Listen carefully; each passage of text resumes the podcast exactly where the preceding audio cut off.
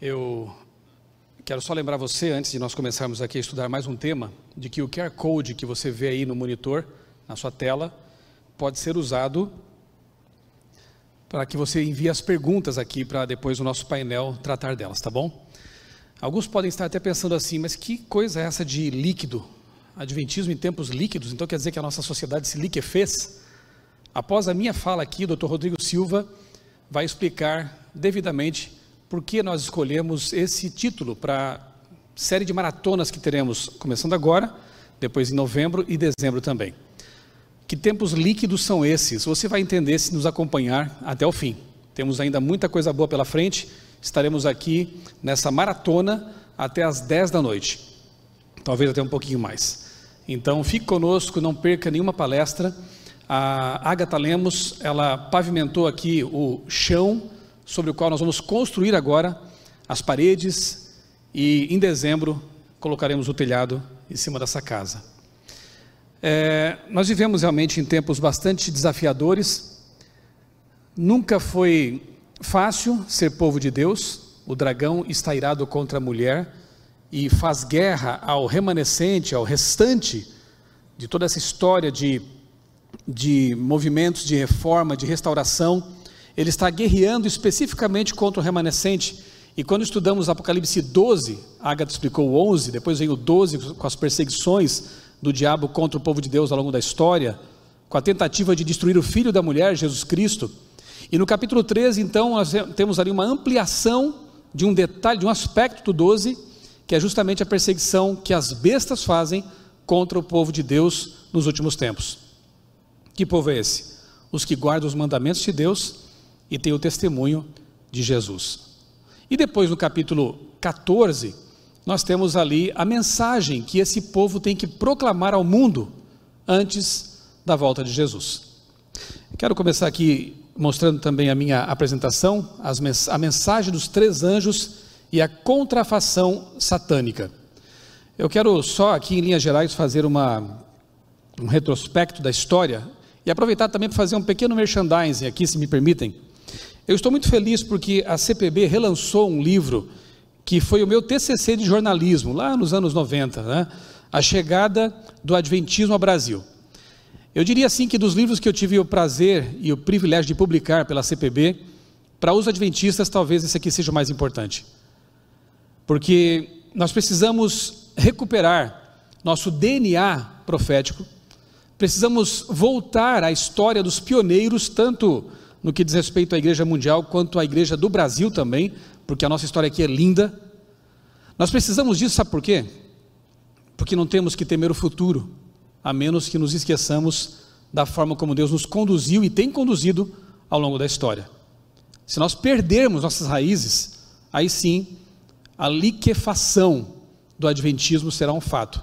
Mas eu não creio nisso, porque a profecia que nós temos que conhecer muito bem, até para não nos desesperarmos, né?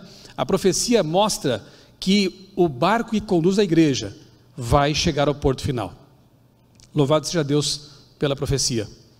Louvado seja Deus porque a profecia é como se fosse assim um túnel aberto na história e no fim dele nós conseguimos ver a luz. Deus é o condutor desse movimento. Deus é o condutor do barco que leva o seu povo muitas vezes açoitado, como veremos daqui a pouquinho. Muitas vezes parece que vai afundar pelas pressões e pelas perseguições de Satanás, o dragão, que odeia essa mulher. Mas o barco vai chegar ao fim. Por isso eu não quero pular fora. Lá fora as águas são tempestuosas, geladas, ameaçadoras. Aqui dentro tem suas dificuldades, mas é seguro, porque Jesus está a bordo. É, só para recordar alguma coisa que você já sabe e deveria saber, obviamente, a Agatha avançou até 1844. Ela pintou ali o cenário histórico, né, com aquele gráfico muito bem feito. Aliás, foi o nosso amigo lá, o designer né, da revista Vida e Saúde, o Flávio Carvalho, quem elaborou aquele gráfico. Vou mostrar um gráfico depois aqui também, que é obra dele. Bem, é, Revolução Francesa, a besta que emerge do abismo tentou destruir é, a palavra, não conseguiu, Satanás tem a mão de novo a sua besta preferida, a besta do mar. Só que nós vemos hoje ainda ecoando alguns algumas vozes que se, de, se despertaram, levantaram ali durante a Revolução Francesa. Eu não vou entrar em detalhes nesse momento, mas ao longo dessas três etapas das maratonas, você vai compreender muito bem por que, que nós pensamos em fundamentar essa série no estudo de Apocalipse 11. Porque, embora a besta do abismo tenha sido meio que superada em termos de atuação, aquilo que ela lançou como semente ainda é, está germinando, fermentando neste mundo. Vamos aqui à tela então. É, ali pelos anos 1840, 30, 40, a população norte-americana era de cerca de 17 milhões de habitantes. Para vocês terem uma ideia do poder desse despertamento milerita adventista, um milhão de pessoas chegou a ser alcançadas, chegaram a ser alcançadas por essa mensagem. Quando a gente fala disso, pensamos em Miller, Guilherme Miller, né, ou William Miller, mas houve outros também, na Europa, até aqui na América do Sul. Eu tenho em casa, esqueci de trazer, o livro de Manuel Lacunza, um padre jesuíta que, por conta própria, estudando a Bíblia, descobriu a verdade da volta de Jesus e escreveu um livro. O título ali está a capa, né? uma versão mais moderna, La Venida eh, del Messias em Glória e Majestade. Ou seja, a vinda de Cristo, estudada por um jesuíta. Esse livro foi publicado, reeditado muitas vezes e entendemos que essa mensagem do advento de Cristo, ela alcançou o mundo de forma bastante poderosa, especialmente na nação norte-americana, como vimos ali, 17 milhões um milhão de pessoas chegou a ser alcançado pelas publicações, pelas pregações mileritas e tudo isso aí. Houve sim um desapontamento, porque a data estava correta, você sabe disso, mas o evento não foi bem compreendido. Só que não precisamos ter receios de falar desse desapontamento, porque se pensarmos bem, a igreja cristã nasce também de um desapontamento. Quando Cristo morre na cruz, para onde foram as multidões, os milhares que haviam sido alimentados com pães e peixes? Onde estavam todos aqueles que batiam no peito dizendo que queriam segui-lo até o fim? Sumiram? Um punhado de pessoas ficou do lado dele. Alguns homens e algumas mulheres. Reestudaram a Bíblia, esperaram pela resposta do céu, e quando a resposta veio, eles abalaram o mundo com o poder do Espírito Santo. De maneira semelhante, o movimento milerita, depois adventista, passou por um abalo, passou por uma, um desapontamento terrível, que os peneirou também. Onde estava aquela multidão? Um milhão de pessoas. Para onde foram? Aqueles que estavam ali junto com o povo expectante, aguardando a volta de Jesus. A maioria debandou, perdeu a fé, voltou para suas igrejas de origem, mas um punhado de pessoas sinceras aguardou a resposta do alto, voltou à Bíblia e recebeu a resposta. Você conhece a história? Hiram Edson é, teve aquela compreensão de que, na verdade, o evento era a passagem de Cristo do lugar santo para o lugar santíssimo, iniciando uma nova fase nesse processo do juízo. E com isso, então, o, a Igreja Adventista do sétimo dia começa a se organizar e, alguns anos depois, assume esse nome, que foi dirigido por Deus também. Embora Hewitt tenha dado a sugestão, mas a gente entende pelo Espírito de Profecia que Deus ele aprovou Adventistas do sétimo dia. A fé resumida num nome. Muito bem. Do desapontamento de 31 nasce a igreja cristã, do desapontamento de 44 nasce a igreja adventista do sétimo dia. Deus estava conduzindo isso. Apocalipse 10 fala desse processo. Agora eu quero ler com vocês Apocalipse 14, então, versos 1 a 13. Se você tem a sua Bíblia aí à mão, eu quero convidá-lo a abrir comigo. Apocalipse 14, Vamos ler apenas os versos 1 a 13. Eu vou ler aqui na nova Almeida atualizada. O texto diz assim: Olhei e eis que o cordeiro estava em pé sobre o monte Sião. Com ele estavam 144 mil que tinham escrito na testa o nome do cordeiro e o nome do seu pai. Ouvi uma voz do céu como o som de muitas águas, como o som de, uma, de um forte trovão. A voz que ouvi era como de arpistas quando tocam suas harpas. Entoavam um cântico novo diante do trono, diante dos quatro seres viventes e dos anciãos. E ninguém podia aprender o cântico senão os 144 mil, que foram comprados da terra. Estes são os que não se macularam com mulheres, porque são virgens ou castos. Eles seguem o cordeiro por onde quer que vá. são os que foram comprados dentre todos os seres humanos, primícias para, os, para Deus e para o Cordeiro, e não se achou mentira na sua boca, nem tem, não tem mácula. Bom, você vai perceber uma coisa interessante que os que estudam o Apocalipse têm que ter em mente. Não se trata de um livro linear, né, em que uma visão se sucede a outra cronologicamente. É importante entender que o Apocalipse é como se fosse um filme que você está assistindo ali e de repente aparece ali a, a, uma legenda dizendo três anos antes, quatro anos depois. Há, muitos, há muitas idas e retrocessos, flashbacks no Apocalipse. É importantíssimo entender isso, porque algumas heresias que despontam por aí, elas seriam evitadas se nós compreendêssemos que é assim. Prova disso é que acabamos de ler aqui alguns versos que descrevem os remidos na glória. Fala aqui de pessoas que não se contaminaram com igrejas corrompidas, mulheres, aqui representa isso, doutrinas é, paganizadas, dogmas não bíblicos. Eles se mantiveram fiéis ao único esposo, Jesus. É o povo de Deus diante do trono, na glória. Agora veja o que acontece no verso seguinte aqui, o verso 6 há uma mudança de cenário, há um flashback daqueles que eu falei para vocês. Vi, e geralmente quando João fala assim, vi, ouvi, é uma mudança de cenário ou até de tempo, um marcador temporal.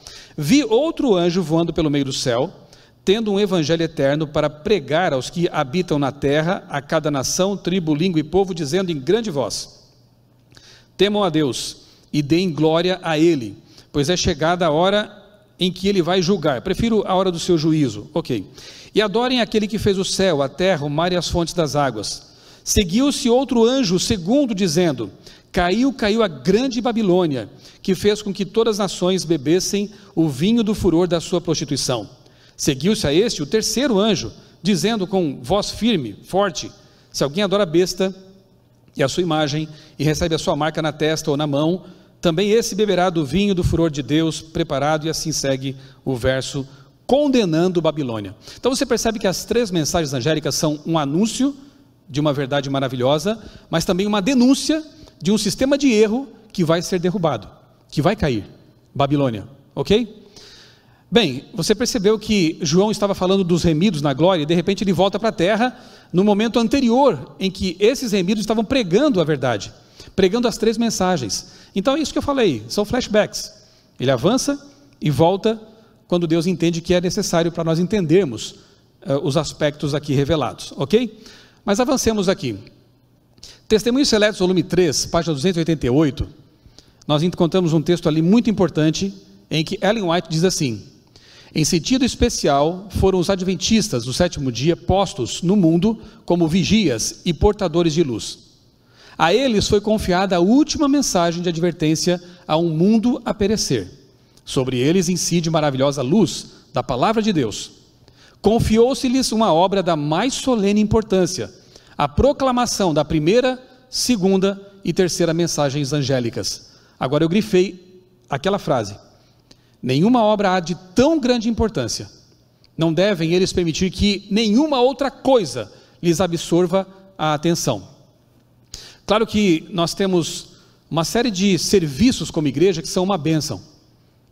Adra, mutirão de Natal, vida por vidas, é, quebrando o silêncio, são coisas que a igreja tem que fazer como sua é, responsabilidade social. Nós estamos no mundo, nós temos que ser sal da terra, luz do mundo. Porém, tudo isso deve conduzir para um objetivo maior, que é a pregação das três mensagens angélicas, a pregação do Evangelho. No livro Beneficência Social, é dito por Ellen White que Jesus ele se misturava com as pessoas como alguém que queria o bem delas. Ele curava, ele ensinava, ele alimentava, mas depois ele fazia algo que alguns têm esquecido. Ele dizia: segue-me. Isso é o Evangelho. Se nós apenas vendermos livros e não falarmos de Cristo, isso não é comportagem, isso é venda de livros. Se nós apenas é, dermos remédios ou oferecermos tratamentos, isso é bondade, isso é medicina, mas não é evangelismo. Se nós apenas alimentarmos o pobre, que amanhã terá fome novamente, isso é serviço social, é uma necessidade, é fazer o que Cristo mandou ser feito, mas não é evangelismo. O evangelismo se completa quando dizemos siga Jesus. Cristo voltará. Você tem que se preparar para isso, porque o pão físico e a água física, eles acabam, mas a água que Cristo oferece, ela salta, ela jorra para a vida eterna. Então, não nos esqueçamos de que, como igreja, a nossa missão mais importante é pregar as três mensagens angélicas, porque se não fizermos isso, pergunto: quem fará? Quem hoje está falando do juízo? Quem hoje está falando que o sábado é o dia. Aliás, deixa eu colocar já aqui para vocês, né? Um resumão do que são as três mensagens angélicas. Elas são, primeiro, justificação pela fé. E a própria Ellen White diz que ah, o âmago dessas mensagens é a justificação pela fé. Ou seja, dependência total de Deus. Sem Ele nada podemos, muito menos ser salvos. Segundo, a lei o sábado. O verso 6 diz: Aquele que fez os céus, a terra, o mar. Isso é a fraseologia de Êxodo 20, versos 8 a 11 ali, né? O, mandamento, do, o quarto mandamento do sábado, quando é dito que nós temos que guardar o sábado, por quê? Por quê? Porque Deus fez o mesmo e porque Ele guardou esse mandamento e nós fazemos isso porque nós lembramos que Ele é o Criador dos céus, da terra, do mar, das fontes das águas. A mensagem dos três anjos é uma mensagem criacionista. Nós temos ali também o santuário, o juízo acontece lá. E o santuário fala de segurança e certeza, a segurança de que temos um Deus em cujo peito bate um coração humano que está nos julgando. Como é bom saber disso. O juízo para o povo de Deus não significa condenação, mas vindicação. Por isso o santuário ele fala de certeza, de segurança. E temos também ali a mensagem da reforma de saúde, como diz Ellen White, né? que nos foi dada para proteção e para discernimento, para que possamos ter uma mente clara, lóbulo pré-frontal bem afiado. Esse é o pacote das verdades que temos que dar ao mundo. E pergunto, de novo, se nós não fizermos isso, quem fará? Outros estão fazendo coisas que nós fazemos também, mas isso aqui ninguém mais faz. Se nós esquecermos realmente o nosso DNA de adventistas do sétimo dia, a nossa, a nossa vocação escatológica, profética, e essa que, segundo Ellen White, é a missão mais importante, nós nos diluímos nós nos liquefazemos nesse mundo líquido. Vamos lá. No século XIX, nós vemos ali emergir uma série de movimentos no embalo da Revolução Francesa. Né? Eu lembro do saudoso doutor e pastor Hélio Grelman, que cunhou uma expressão que eu tenho usado bastante, que é o espetáculo paralelo de Satanás. Numa série de artigos que ele publicou lá nos anos 80 na revista Adventista. E Satanás ele faz despertar realmente no mundo é, movimentos, pensadores, três dos quais estão aí na tela, mas há outros, que começam agora a, ten a tentar, ainda que inconscientemente, no caso deles, né, porque são apenas marionetes, minar um movimento nascente chamado movimento adventista do sétimo dia. Eu coloquei aqui alguns desses é, movimentos, alguns desses fenômenos estranhos que surgem na mesmíssima época em que desponta esse movimento reformatório chamado movimento adventista. Recordando ali, Port Gibson, no estado de Nova York, ali está a fazenda de Hiram Edson, ou Hiram, como alguns chamam.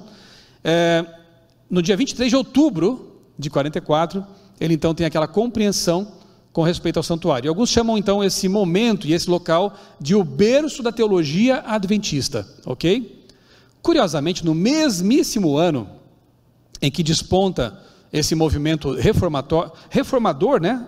A semelhança da reforma protestante, que tá, traz de volta verdades que estavam sepultadas debaixo do pó do tempo e das tradições.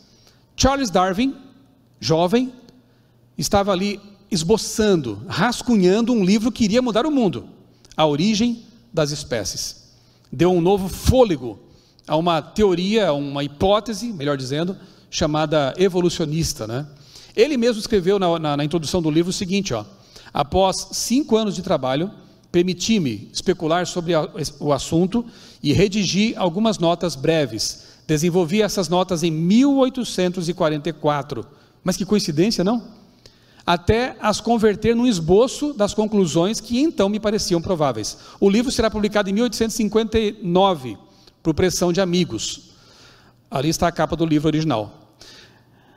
A CPB relançou recentemente esse livro aqui que é impressionante, né? A Viagem ao Sobrenatural, de Roger Murnau, um ex-satanista que pela graça de Deus se tornou uh, adventista, se converteu, E nesse livro revela uma série de coisas assim, de bastidores, né, nesse conflito.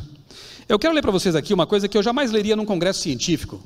Eu jamais falaria isso num outro contexto, mas num contexto de estudo profético e teológico, cabe muito bem.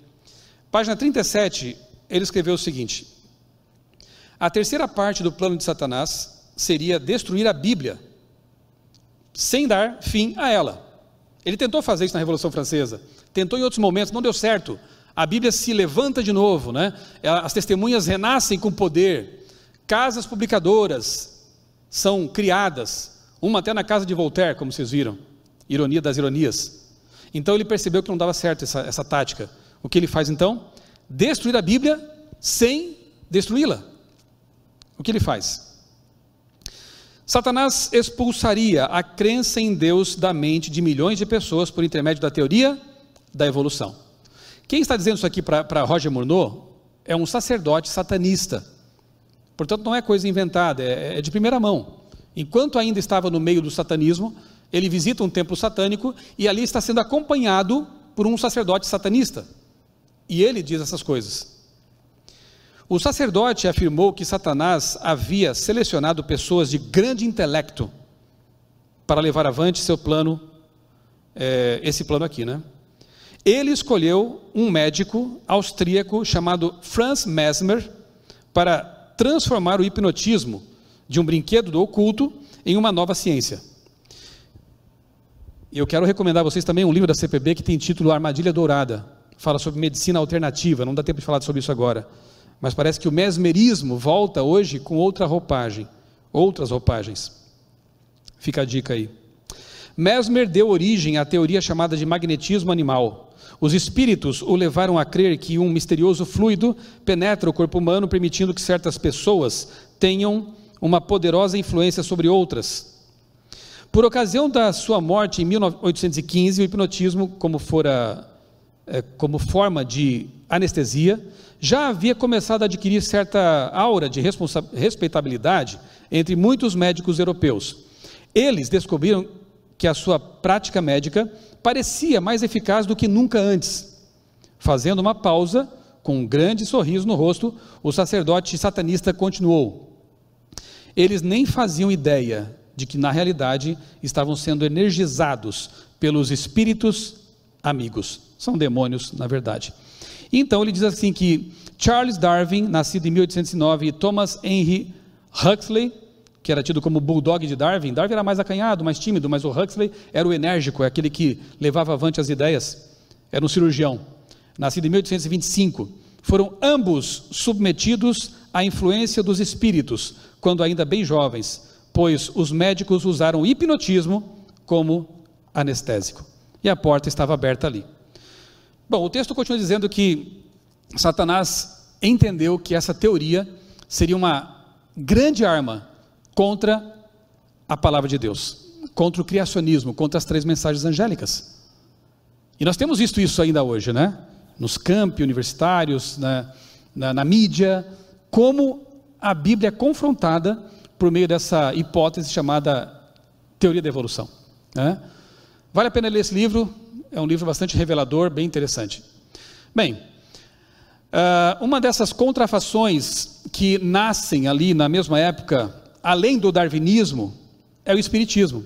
Olha que interessante, num raio de cerca de 10 quilômetros da fazenda de Hiram Edson, há um monumento ali ao espiritismo moderno, em Hydelsville.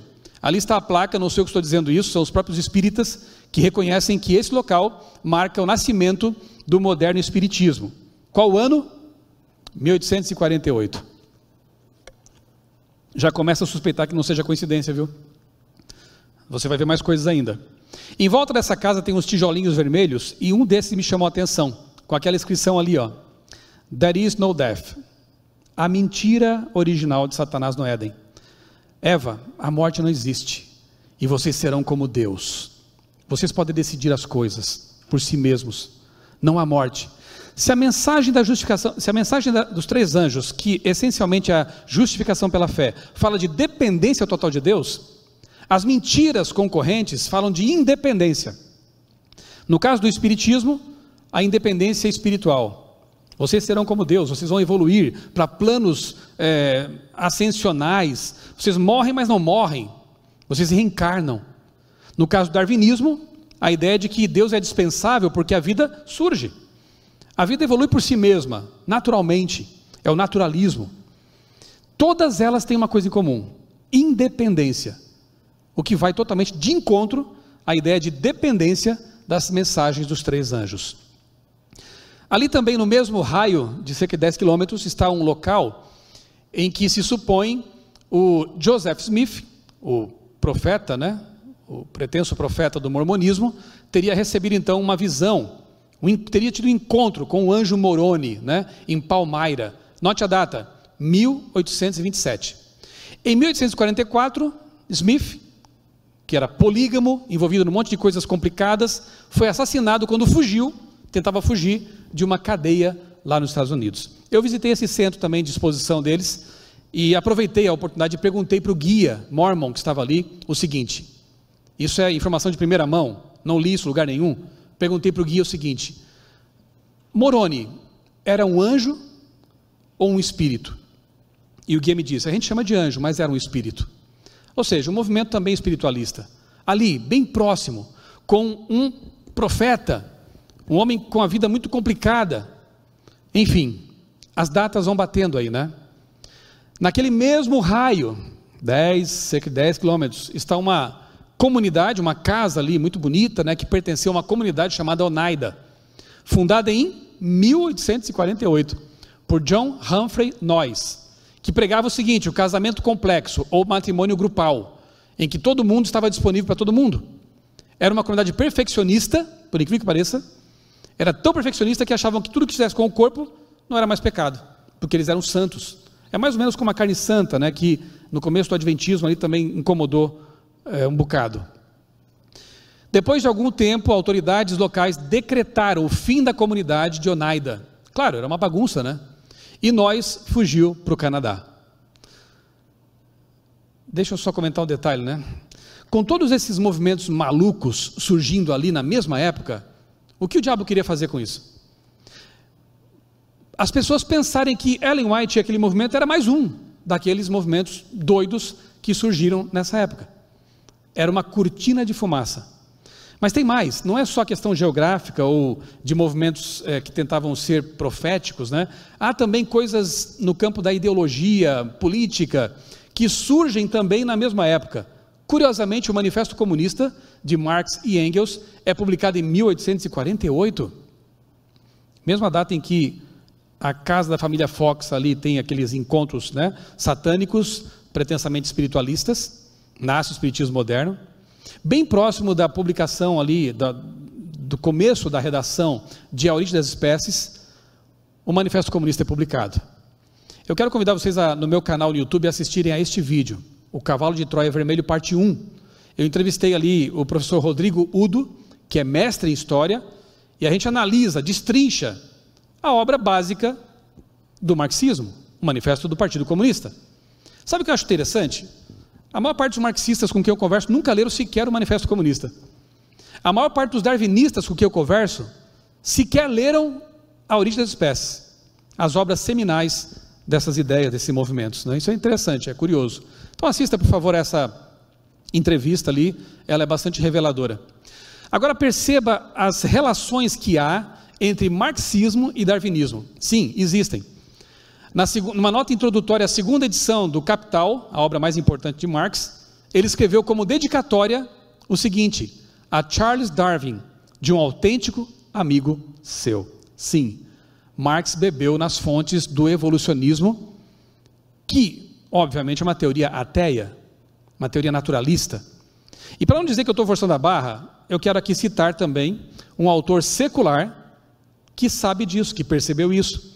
José Oswaldo de Meira Pena, no livro Polemos, da, era professor da UNB, escreveu o seguinte: em carta a Engels, de 19 de dezembro de 1860, um ano depois da publicação de A Origem das Espécies, de, eh, de Darwin, né, Marx informa seu dileto amigo, Engels, que durante, agora aspas, são palavras de Karl Marx, durante meu tempo de provações, nas quatro últimas semanas, li toda espécie de coisas, entre outras o livro de Darwin, sobre a seleção natural.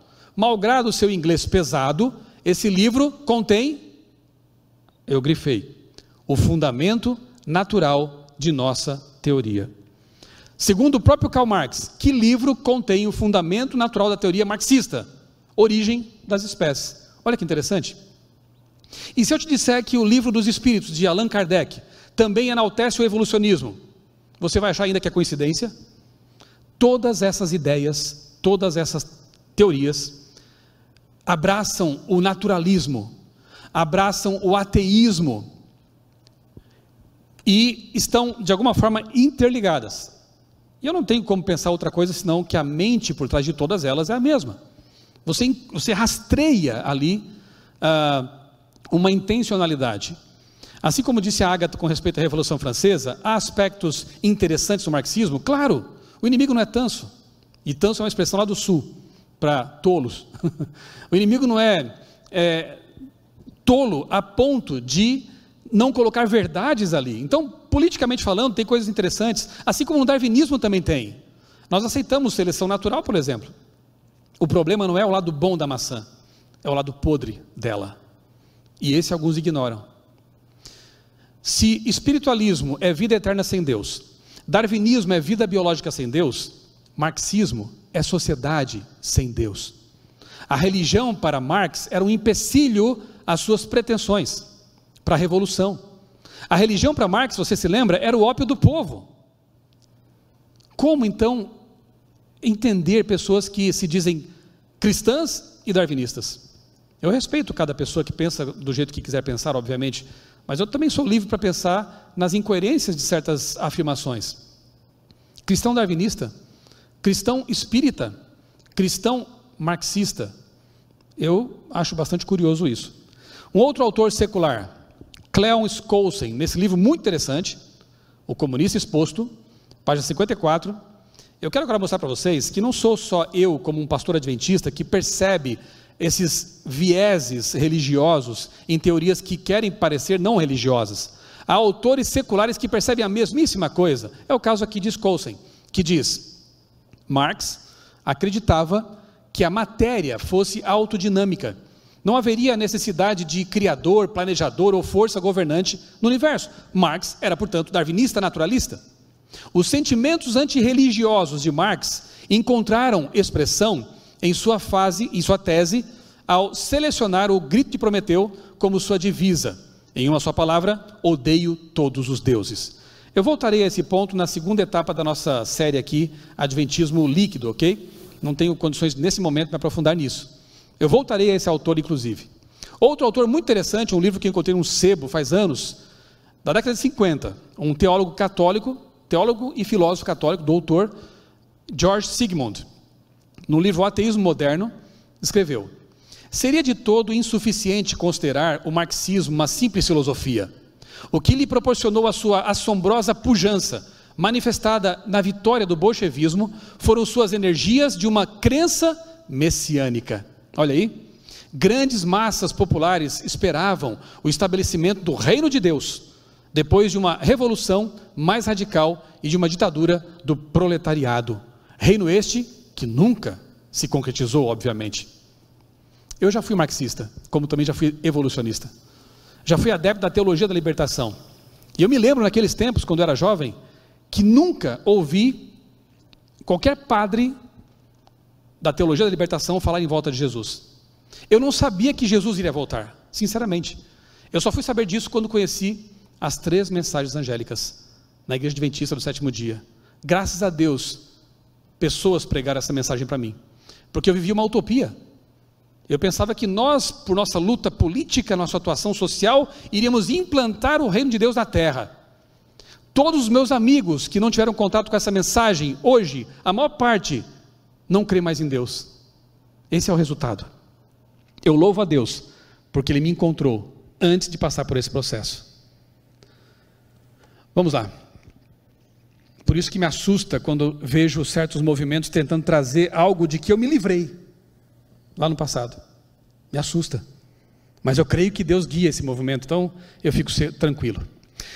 No século 21, todas essas aquelas cortinas de fumaça estão ressurgindo com força mais variadas e se tornaram uma fumaceira gigantesca graças ao quê? Aos meios de comunicação. Então, tudo aquilo que era mais ou menos esparso, pontual no tempo e na geografia, hoje explode na tela de um computador, de um celular, de um tablet. E essa geração que vive no mundo líquido, você já vai entender o que é isso, ela está tendo contato com todas essas ideias repaginadas, atualizadas, mas ainda heréticas e concorrentes. Querem ver alguns exemplos? Ideologia sem gênero, ou androgenia, e poliamor. Se você lê o que Marx e Engels escreveram sobre família, você vai entender por que essas ideologias hoje estão ganhando espaço. Parece que Onaida está de volta. Ninguém é de ninguém. Tanto faz o tipo de casamento que você pratica. Aquelas ideias que surgiram naquele raio de 10 quilômetros agora parece que alcançam o mundo, não é verdade? Todas elas indo de encontro a Gênesis capítulo 1, a base da nossa fé. Você encontra então ali em Gênesis 1 o casamento heteromonogâmico. E o mundo hoje prega o poliamor. Você encontra em Gênesis capítulo 1 um casamento entre um homem e uma mulher. E hoje, modalidades que não são bíblicas. Repito, respeitamos as decisões que as pessoas tomam.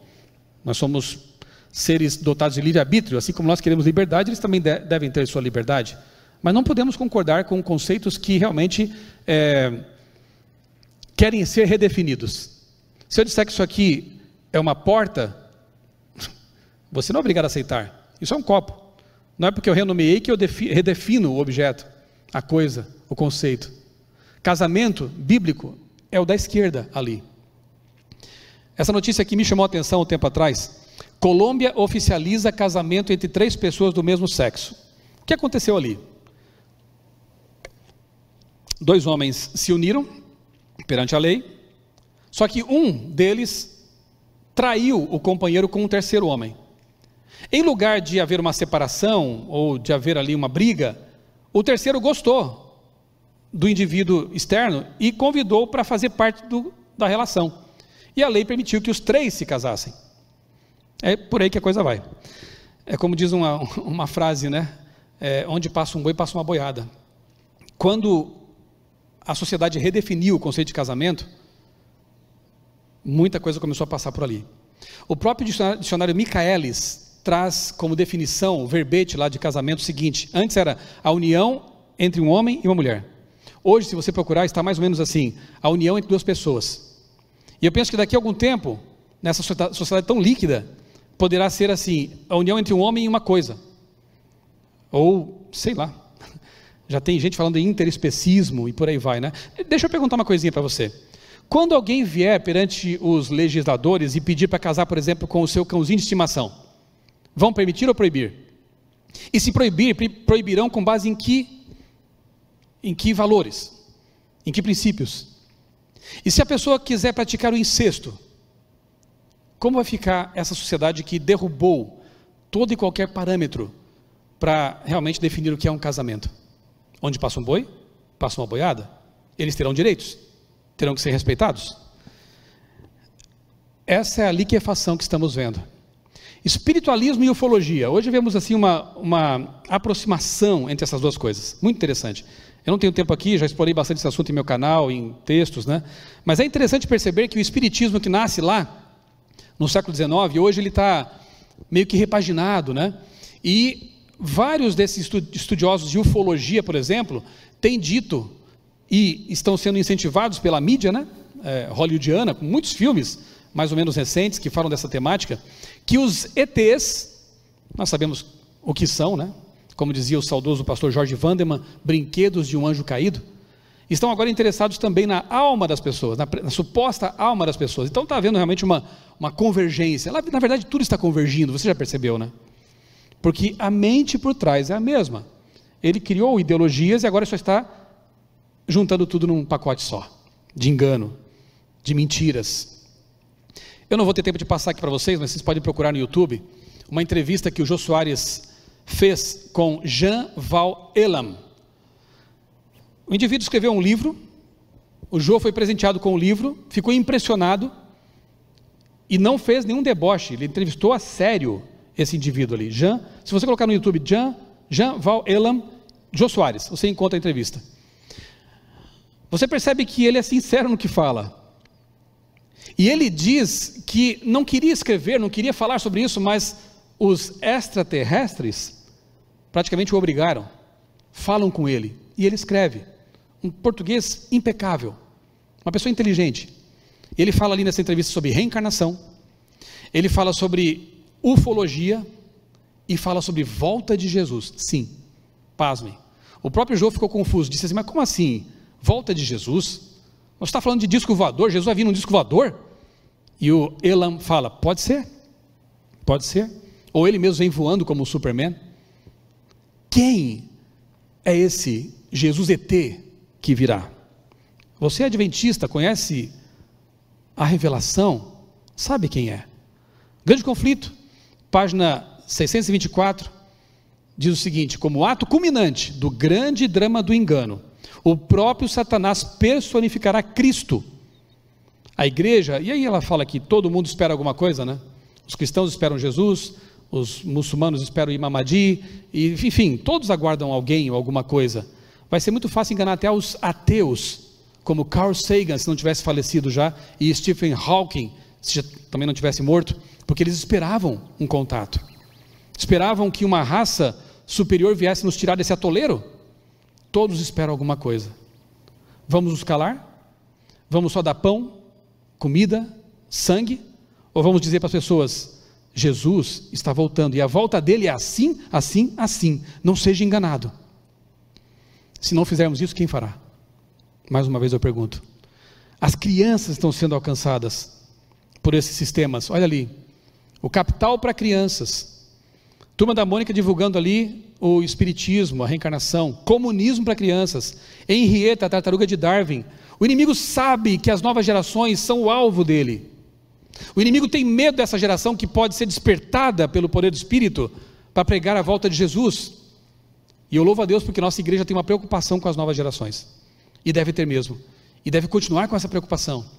Precisamos alcançar urgentemente as crianças, adolescentes, porque eles são muito vulneráveis a tudo isso. Não só em livros, você sabe disso. Filmes, séries, videogames, todos quase que invariavelmente, ensinam reencarnação, espiritismo, evolucionismo e, em grande medida, também o tal do marxismo cultural. Não vou falar sobre isso hoje. Aguarde. Bem, mistura imprópria, teologias marxistas e relativistas. Eu tenho pouco tempo aqui, mas eu quero me deter um pouquinho nessa questão aqui daquilo que é imissível, mas alguns tentam misturar. Eu vou dar como exemplo aqui, bom, deixa eu ler esse texto aqui antes. Manuscrito 94, de 1903. Ellen White escreveu: Falsas teorias estarão misturadas com cada fase da experiência e serão advogadas com fervor satânico, a fim de cativar a mente de toda pessoa que não estiver arraigada onde? Na palavra de Deus. Então, isso é, é certo. Falsas teorias vão se levantar o tempo todo para enganar o remanescente. Aqueles que não estudam a Bíblia aqueles que negligenciam conhecer a palavra de Deus. Eu vou dar como exemplo aqui apenas é, a tal da evolução teísta. Esse é o gráfico lá que nosso amigo Flávio fez, o designer da Vida e Saúde. A parte de cima você tem ali a concepção bíblica, como relato literal das origens, e embaixo, na linha laranja, na, naquela curva laranja, a criação bíblica como relato metafórico. Se é literal, nós temos coerência. São seis dias literais de 24 horas na criação, sucedidos por um dia de descanso, sábado, guardado porque ele comemora realmente a criação, é o memorial. Nós temos então, no capítulo 3 de Gênesis, o capítulo mais triste da Bíblia, a queda, e por isso o pecado no mundo, a morte e tudo de ruim que, que nós experimentamos ainda hoje, até a volta de Jesus. Mas vemos ali que Deus se faz homem em Cristo e nos resgata dessa queda ele morre e ressuscita, provando que tem poder sobre a morte, e nos enche de esperança por causa disso. E prometeu que, depois de pregadas as três mensagens, voltará nas nuvens dos céus e o Éden será restaurado. Tudo faz sentido, tudo é harmônico. Mas quando tentam misturar evolucionismo nessa equação, acontece o seguinte: não, não são dias, são eras, milhares, talvez milhões de anos. Se é assim, Deus criou a morte, né? Porque ela faz parte desse processo de seleção natural, de sobrevivência do mais forte, mais apto. Então, milhões de anos, ninguém pecou, ninguém tropeçou, porque esse relato é metafórico também, né? Então Jesus veio fazer o quê? Se não houve pecado. Ah, ele veio como um revolucionário, Eu tenho ouvido isso até no nosso meio, lamentavelmente. Veio como revolucionário, veio como profeta, como sábio. Não veio pagar culpa nenhuma, porque não houve, né? A tumba está fechada, como dizem alguns escritores por aí. Jesus, quem sabe, até saiu da cruz e casou com Maria Madalena. E teorias dessas que alguns bebem, né? Fontes corrompidas. Eu prefiro fontes cristalinas, na palavra de Deus. A visão limitada de que a humanidade é o centro de tudo e um fim em si mesma. Não há por que temer um juízo final. E como nós percebemos, obviamente, que não damos conta de resolver nossos problemas, precisamos de ajuda externa, então. Aí entram os ETs, aí entram os espíritos e por aí vai. Não dá para misturar, gente. Cristão darwinista é quase como se eu dissesse corintiano palmeirense. Não dá. Da mesma forma, cristão marxista. Por quê? Porque o marxismo, o evolucionismo têm as mãos dadas e ambos são naturalistas. Ambos é, se chocam contra a religião judaico-cristã. Cristão marxista é o mesmo que palmeirense corintiano. E também cristão capitalista selvagem também não combina, obviamente, né? É bom que se diga isso também de, claramente, né? Porque ao mostrar um lado, nós estamos naturalmente indo para o outro, né? A nossa, nós não somos de esquerda nem de direita, nós somos de onde? Do alto. A nossa verdade é a Bíblia. Não são as ditas verdades humanas que não levam a lugar nenhum, que um dia passarão. Não dá para misturar. Alicerce de nossa fé. Se você, eu estava relendo esses dias o capítulo lá em que Ellen White fala no Mensagens Escolhidas sobre a apostasia alfa com John Harvey Kellogg. Leia de novo esse capítulo, por favor. É muito importante.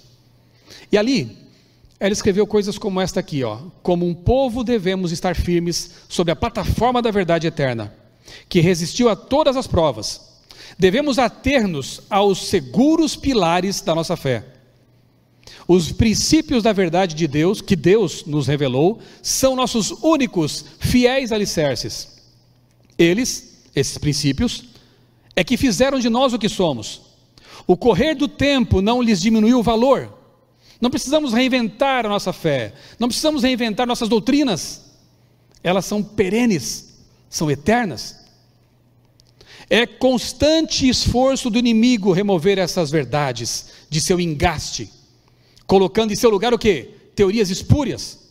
Ele introduzirá tudo o que seja possível para levar a cabo seus desígnios enganadores. O Senhor, porém, suscitará homens e mulheres de aguda percepção, que darão as, essas verdades seu devido lugar no plano de Deus.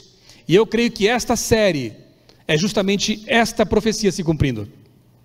O Senhor usará homens e mulheres para trazer de volta os princípios inamovíveis da palavra, os princípios eternos que não podem ser mudados. As três mensagens angélicas. Tem mais? O inimigo das almas tem procurado introduzir a, a, suposição de que uma grande reforma devia efetuar-se entre os adventistas do sétimo dia e que essa reforma consistiria em renunciar às doutrinas que se erguem como pilares da nossa fé. Sim, uma reforma tem que ser feita. Um reavamento precisa ocorrer entre nós, mas não renunciando às verdades que nos fizeram ser o que somos. Empenhar-se-á, Satanás, num processo de reorganização. Se tal reforma se efetuasse, essa reforma espúria, qual seria o resultado? Seriam rejeitados os princípios da verdade, que Deus, em sua sabedoria, concedeu à igreja remanescente. Nossa religião seria alterada. Os princípios fundamentais que têm sustido a obra nestes últimos 50 anos, escreveu ela naquele tempo, seriam tidos em conta de erros. Imagina hoje, com esse tal de revisionismo todo. Estabelecer-se-ia uma nova organização, escrever-se-iam novos livros de ordem diferente, e agora eu grifei no finalzinho ali, ó, introduziria, introduzir-se-ia um sistema de filosofia intelectual. Em lugar da verdade bíblica, dos fundamentos bíblicos, ideias bonitas, filosóficas e muitas vezes sofismáticas e apenas jogo de palavras. Não precisamos disso. Nós temos a verdade revelada. Deus foi tão prodigioso para conosco. E aí ela fala em, em, com, com, relação à apostasia alfa de John Kellogg, que ela estava lendo ali por aqueles dias uma história de um navio que estava envolto na serração, na neblina, e à frente um iceberg. Você deve conhecer isso, eu acho tão linda essa história. Ela me arrepia de emoção. Porque a igreja estava sendo abalada por teorias, filosofias, panteísmo de, de Kellogg. Ellen White estava ali preocupada com isso e Deus disse: O que você leu sobre esse barco é o que vai acontecer. Encarem o iceberg, não desviem, vão em frente. E ela disse que o barco foi bateu no gelo, no iceberg, sacudiu, parecia que ia afundar, ninguém se perdeu. E o barco rompeu o gelo e avançou. Isso é apostasia alfa. Ela diz que a, o ômega da apostasia vai se levantar no fim dos tempos. E Ellen White disse que tremia de pensar nisso. Eu confesso que eu não tenho muita clareza com respeito ao que seja exatamente o ômega. Mas eu vejo alguma semelhança do que aconteceu no tempo de Kellogg com algumas coisas que vejo na igreja hoje, né? Por exemplo, no Alfa, quem levantou essas ideias heréticas foi um médico brilhante, pregou sobre panteísmo, espiritualismo, trouxe isso lá do Oriente, com a influência de algumas pessoas que tinham estado por lá. Falava que a salvação estava dentro do ser humano, porque se eu sou o living temple, se eu sou o templo de Deus, Deus está em mim, a salvação está em mim também. Olha que diabólico isso. O alfa é o extremo oposto. Se um é o desculpa, se um é o alfa, o ômega é o extremo oposto. Portanto, podemos pensar o seguinte: que no ômega, novamente pregadores brilhantes vêm com ideias, filosofias, são PhDs, são respeitados, não são como alguns hereges que mal têm formação e que, quando você ouve, você já percebe que aquilo é, é totalmente falso. São pessoas que arrastam multidões, são influenciadores. Kellogg era um grande influenciador. A salvação agora não está mais em você, está fora. Já foi tudo feito por você. Jesus te aceita como você é. Outro conceito falso, viu? Jesus não te aceita como você é. Como assim, pastor? Jesus recebe você como você está para transformar você naquilo que ele quer que você seja. Ele não aceita você como está, porque como você está, você está poluído, está triste, você está sentindo vazio.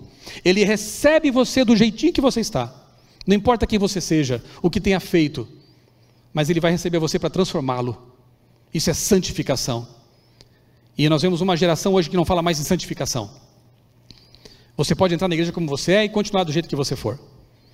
Você pode ser e Deus vai respeitar você, nós também vamos, vamos, respeitar você, vamos passar a mão na sua cabeça. Não, não podemos fazer isso. O pecado tem que ser dito, tem que ser revelado. Porque no fundo, quem vive no pecado não é feliz. Porque no fundo, quem está manchado pelo pecado sabe que alguma coisa está errada. E a solução é Jesus.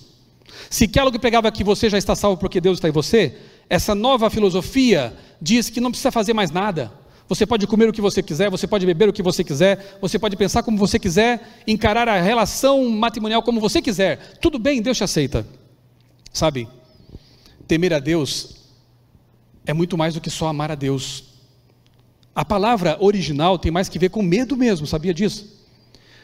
Um medo no sentido de ele é tão grande e eu sou tão nada que a minha reação diante desse Deus criador é de reverência, de respeito. Está escrito por Deus, na sua palavra, eu não entendo muito bem porquê, mas eu vou obedecer. Por quê? Porque foi o Deus Todo-Poderoso quem revelou. Não vou ficar agora tergiversando, não vou ficar agora é, tentando mudar. Quem sou eu? Isso não é temor. E é por isso que poucos querem pregar sobre as três mensagens angélicas, porque elas começam exatamente com essa palavra: temei a Deus e dai-lhe glória. Deus não é o cara lá de cima, sabia disso? Ele está sentado num trono. Claro que Paulo diz assim: cheguemos-nos confiadamente junto ao trono de graça. Sim, você pode se achegar a Deus como você está, você pode se chegar a Deus porque Deus te convida a chegar, mas Ele está num trono, porque Ele é o Rei do universo. As pessoas têm esquecido disso, mas a mensagem dos três anjos volta a nos lembrar da reverência que temos que ter para com Deus e para com a Sua revelação. Quem somos nós diante desse Deus poderoso? Temei a Deus e dá-lhe glória. Outra semelhança, né? Em ambos os casos, na apostasia alfa e na talvez ômega, que eu estou aqui tentando entender, os jovens foram alvo primário. Você sabia que Kellogg ia aos colégios adventistas para ensinar suas heresias? Ele sabia disso, e o diabo também sabe, que se você conquista essa geração, você destrói todo um processo, uma geração perdida, digamos assim. Assim como fez Kellogg, muitos influenciadores atuais querem encantar os jovens. Assim, aqueles jovens que, como eu no passado, me encantava com essas teorias, porque eu queria mudar o mundo. E ainda quero, mas eu sei que hoje eu não vou mudar o mundo. Eu posso salvar algumas pessoas com a pregação do Evangelho, mas quem vai mudar o mundo é Jesus. Eu não vou salvar a terra. Eu posso ajudar a preservar a terra, mas quem salva o planeta é Jesus. Ele vai, na verdade, recriá-lo. Aliás, se eu não creio na criação em seis dias, por que eu vou crer na promessa do Apocalipse da recriação deste mundo? Essas teorias misturadas com o adventismo minam a fé das pessoas não elevam as pessoas a Deus, mas baixam Deus à nossa realidade líquida, relativizam Deus e o Evangelho. Os jovens são o alvo, nós temos que olhar, orar e trabalhar por eles. E finalmente, há um desprezo pelo profeta de Deus. Kellogg, Ellen White chorou por ele. Ellen White escreveu cartas pessoais muito é, incisivas, convidando-o a razão a voltar atrás. Ele que comeu na casa dela, era tido como um filho dela, a desprezou, finalmente. Já não queria mais ouvi-la. Interessante que no ômega da apostasia acontece o mesmo fenômeno. Ellen White, ah, é, eu quero só o solo escritura. Entendem mal esse conceito. Porque se Lutero pensasse assim, não teria escrito livros. Lutero escreveu muitos livros, mas não é só a Bíblia. Olha que interessante, né? Essa geração talvez esteja pensando, essa senhora já passou, é do século XIX. Eu quero te dizer uma coisa. Para mim não foi fácil, quando eu me tornei adventista, aceitar essa verdade, de que Deus tem uma profetisa para os últimos dias. Eu gastei muito tempo estudando esse assunto, até me convencer de que esta igreja foi presenteada por Deus, ao usar uma mulher, uma jovenzinha, frágil, inculta, como um instrumento poderoso para envergonhar os fortes como diz Paulo. E eu me convenci.